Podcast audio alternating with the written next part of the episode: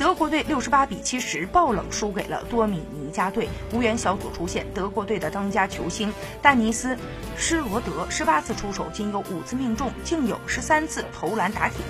最终得到了二十分、三篮板、七助攻。同时，施罗德也出现了四次失误，命中率仅有百分之二十八。二十六岁的施罗德是这支德国队的绝对核心，他是德国队现役最出色的 NBA 球员，也被称作是接班人。二零一三年选秀大会上，身高一米八五、速度极快的施罗德在第十七顺位被老鹰队选中，老鹰队非常看好他，他的突破非常具有威胁力，而且具备一定的组织能力。